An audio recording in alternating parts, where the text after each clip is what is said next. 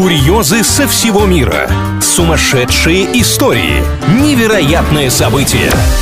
Новостная шелуха на правильном радио. Всем привет, с вами Илья Андреев. Впереди подборка новостей о реально произошедших странных нестандартных ситуациях. Стартуем сегодня с номинации «Брат за брата, так за основу взято». Сингапурец нарушил правила дорожного движения и, не желая платить штраф, назвался не собственным именем, а именем своего брата. План казался идеальным, но недолго. Выяснилось, что родственник вообще в розыске, причем сразу по нескольким обвинениям. Как говорится, это фиаско, братан.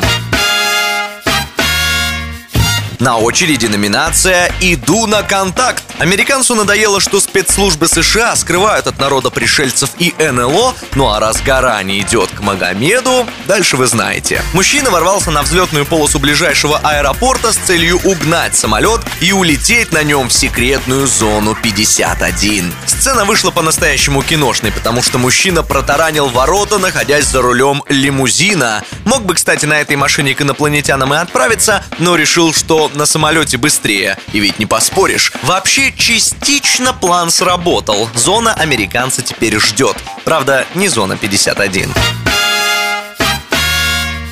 Закончим сегодня еще одной историей из США и номинацией «Было ваше, стало наше». Американка устроила переезд, но тот немного затянулся. Пару недель женщина не появлялась в старой квартире, а когда все же решила забрать остатки вещей, выяснила, что там уже живет какая-то парочка. Живет, правда, в бардаке, но с наряженной елкой. Все-таки Рождество не за горами. Нет, жилье не продавали, его не выставляли на аренду риэлторы-мошенники. Просто какие-то люди подумали, если в квартире никто не живет, Почему бы не пожить нам? Ответ на этот вопрос теперь подробно разъясняют полицейские. На этом у меня пока все. С вами был Илья Андреев. До новых встреч на правильном радио.